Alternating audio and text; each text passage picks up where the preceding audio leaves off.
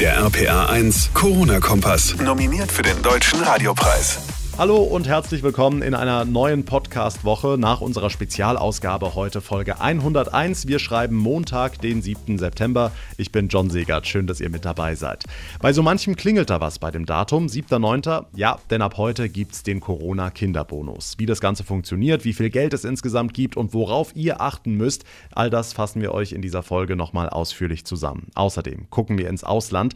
In vielen Ländern steigen die Infektionszahlen massiv an. Teilweise gibt gibt es mehrere tausend Neuinfektionen pro Tag.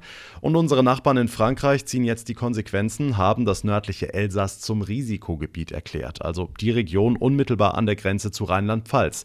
Was das für Pendler bedeutet und wie insgesamt die Lage in Europa ist, auch dazu gleich mehr. Und wir beschäftigen uns mal wieder mit Fußball.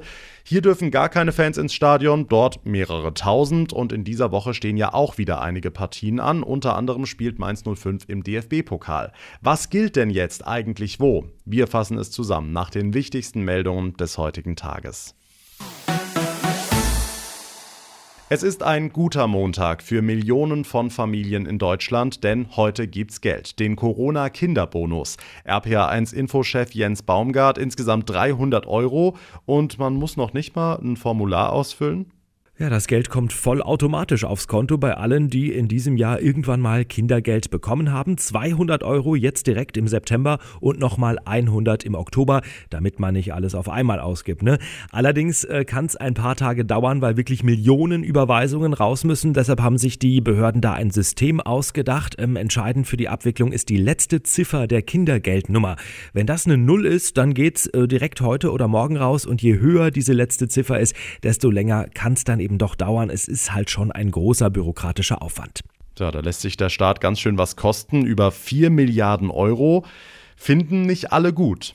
Naja, ein Kritikpunkt ist eben, dass da doch mit der Gießkanne ziemlich großzügig Geld verteilt wird, vielleicht auch an Familien, die es gar nicht so unbedingt brauchen. Wie auch immer, äh, viele Eltern und Kinder dürfen sich freuen. Es soll ja ein kleiner Ausgleich sein für diese schwierige Zeit im Frühling, wo die Schule dicht war, wo die Kita dicht war, die Eltern dann im Homeoffice waren, auf die Kinder aufgepasst haben und nebenbei noch die Schule organisiert haben. Also dafür gibt's jetzt diese Anerkennung 300 Euro immerhin. Ja, für einen schönen Ausflug mit der Familie einfach mal rauskommen, mal essen gehen oder so. Dankeschön, Jens Baumgart.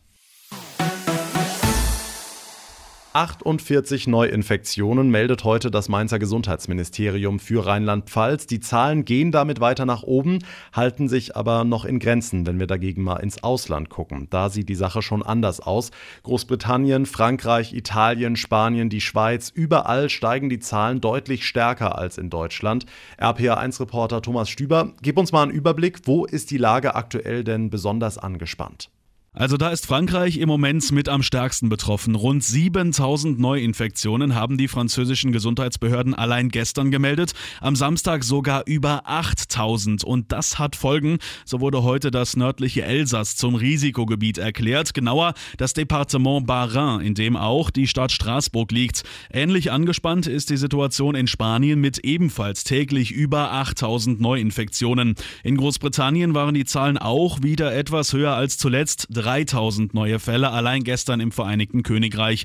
Zum Vergleich, in Deutschland meldet das Robert Koch Institut heute bundesweit 814 bestätigte Neuinfektionen, also deutlich weniger als bei unseren Nachbarn in Frankreich. In Österreich sind es sogar noch weniger.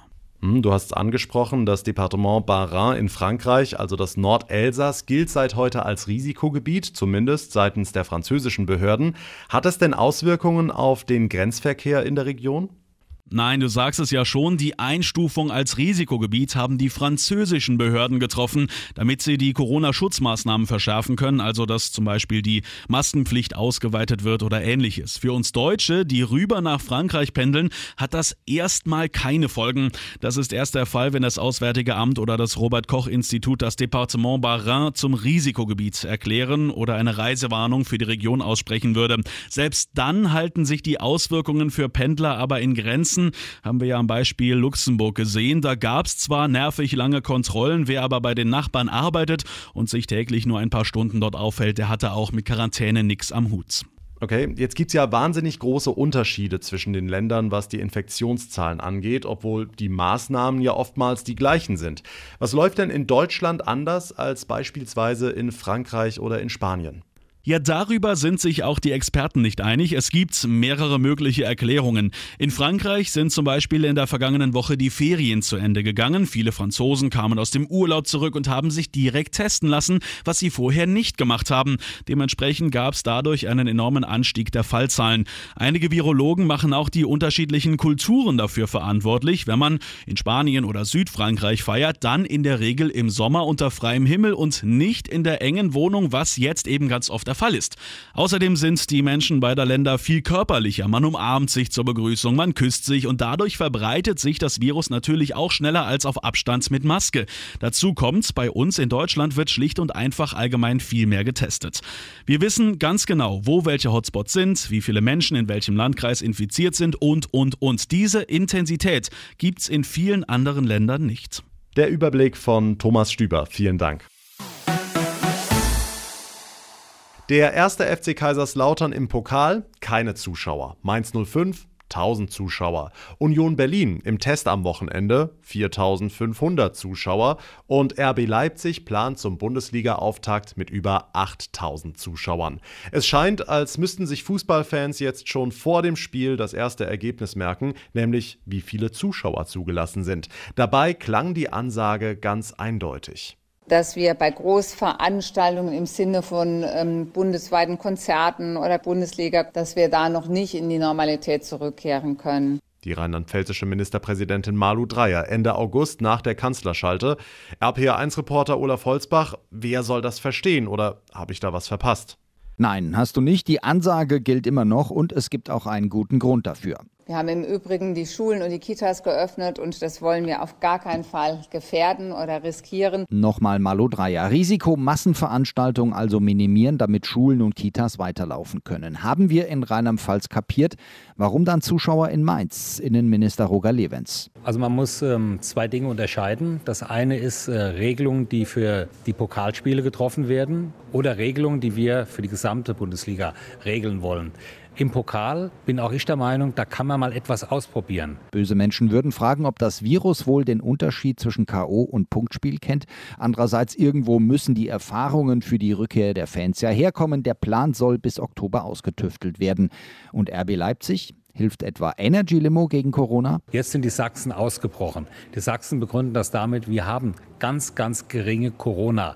Fälle. Trotz alledem hätten wir es gerne gesehen, eine einheitliche Regelung zu haben. Nur das kann die Bevölkerung nachvollziehen. Das ist eine Bundesliga. Generell wollen wir, dass die Bundesliga unter gleichen Voraussetzungen spielt. So soll es sein und Bundesgesundheitsminister Jens Spahn meint, das wird auch gelingen. Fußballfans zurück in die Stadien, zumindest im Pokal zeichnet sich wieder mal ein regionaler Flickenteppich ab. Der Überblick von Olaf Holzbach. So, wir haben Herbst und damit rückt der Wintersemesterstart an den Unis langsam näher. Im Vorfeld war ja klar, nach Corona-Verordnung müssen in jeder einzelnen Veranstaltung die Kontaktdaten der Studierenden erfasst werden. Dass das mit tausenden einzelnen Papierzetteln zu chaotisch wird, haben sich auch zwei Informatikprofessoren der Hochschule Trier gedacht und in kürzester Zeit eine eigene App zur Datenerfassung entwickelt. RPA1-Reporterin Sarah Brückner. Ja, die Anwendung heißt Intake Funktioniert ganz einfach, ohne irgendwas runterzuladen. Jeder Sitzungsteilnehmer besucht eine Internetseite zum Check-in und Professor Georg Rock erklärt die nächsten Schritte. Dann geht ein kleines Formular auf, das füllen Sie aus. Das sind Name, Vorname, Adresse und eine Telefonnummer. Danach können Sie einen persönlichen QR-Code erzeugen. Dieser QR-Code verbleibt zunächst einmal nur auf Ihrem Gerät. Erst durch das Vorzeigen des QR-Codes in einer Veranstaltung werden die Daten, die in dem QR-Code gespeichert sind, übertragen und können im Anschluss auf den sicheren Server an der Hochschule übermittelt werden. Ja, das Ganze geht auch ohne Smartphone, denn den Code können die Teilnehmer auch am Computer ausdrucken und mitbringen. Nach jeder Veranstaltung werden die Studierenden automatisch abgemeldet und wenn jetzt ein Teilnehmer danach positiv auf Corona getestet wird, kann die Hochschule schauen, wer mit der Person in einer Veranstaltung gesessen hat und die dann informieren, ohne hunderte Kontaktzettel durchwühlen zu müssen. 40.000 Papierzettel sollen so schätzungsweise gespart werden und die App könnten auch andere Betriebe zur Kontakterfassung nutzen. Großveranstaltungen, kleine Veranstaltungen, ähm, Schulen, Kitas, Kitas, Restaurants. All diese Anwendungsfälle sind in der App mit, mit enthalten. Und man könnte das sogar auch in diesen Bereichen sehr leicht anwenden. Die Infos von RPA1-Reporterin Sarah Brückner. Vielen Dank. In Dirndl und Lederhosen laufen sie durch den Ort zum Festzelt. Dort gibt's dann Haxen, Brezen und äh, frisch gezapftes Bier. Einmal im Jahr verwandelt sich Hassloch in eine Art Mini-Bayern. 70.000 Besucher lockt das Andexer Bierfest hier normalerweise an. Deshalb ist das Event dieses Jahr natürlich längst abgesagt. RPA1-Reporter Marius Fraune, so ein bisschen Bierfeststimmung soll jetzt aber doch in der Pfalz aufkommen. In knapp drei Wochen wäre es eigentlich soweit gewesen. Gefeiert werden soll jetzt daheim, also zu Hause. Dafür bietet die Gemeinde ein sogenanntes Trostpflaster-Packerl an mit selbstverständlich Andexer Bier, gebrannten Mandeln und Co. Der erste Beigeordnete, Tobias Meyer. Voll gefüllt mit einem Frühstücksbrettchen, Senf, Bierbrezeln, alles, was man so braucht für einen bayerischen Abend. Und der steigt dann am 26. am Samstag, da wäre auch das Andexer gewesen, um echtes Bierzelt-Feeling ins Wohnzimmer zu bekommen, gibt es einen Stream auf YouTube. Acht Party- und Coverbands spielen da. Von den Bombshells, die ja in der Region sehr bekannt sind, bis zu Fine Rip. Insofern gehe ich davon aus, dass da so ungefähr viereinhalb Stunden Programm auf die äh, Menschen wartet. Und ich denke, das ist eine ganz schöne abendfüllende Geschichte. Dazu fährt ein Musikmobil mit Lautsprechern durch den Ort am Abend vorher, der übrigens noch ganz im Sinne des Weines steht. Denn da heißt es Daumen drücken für die pfälzische Weinkönigin Anna-Maria Löffler aus Hasloch. Tatsächlich, ähm, in diesem Jahr ist alles anders. Also ich freue mich tatsächlich sehr auf die Wahl der deutschen Weinkönigin auch wenn sie jetzt mit dem Andexer Bierfest nur bedingt zu tun hat, aber ich glaube, äh, dass das für Hasloch äh, eine sehr wichtige Geschichte ist. Eine deutsche Weinkönigin aus Hasloch, darauf könnte der Ort dann erstmal ganz passend mit bayerischem Bier anstoßen. Ja, in diesem Jahr ist tatsächlich alles anders. Allerdings, Dankeschön, Marius Fraune. Damit komme ich zum Ende der heutigen Ausgabe. Wenn euch unser Podcast gefällt, dann würde ich mich sehr freuen, wenn ihr mir eine Bewertung bei iTunes hinterlasst. Und wenn ihr immer auf dem Laufenden bleiben wollt, dann könnt ihr unseren Corona-Kompass ganz einfach abonnieren und verpasst damit keine Folge mehr. Mein Name ist John Segert. Ich bedanke mich ganz herzlich fürs Zuhören. Wir hören uns dann in der nächsten Ausgabe wieder. Bis dahin eine gute Zeit und vor allem bleibt gesund. Nominiert für den Deutschen Radiopreis in der Kategorie Bestes Nachrichten und Informationsformat. Der RPA 1 Corona-Kompass.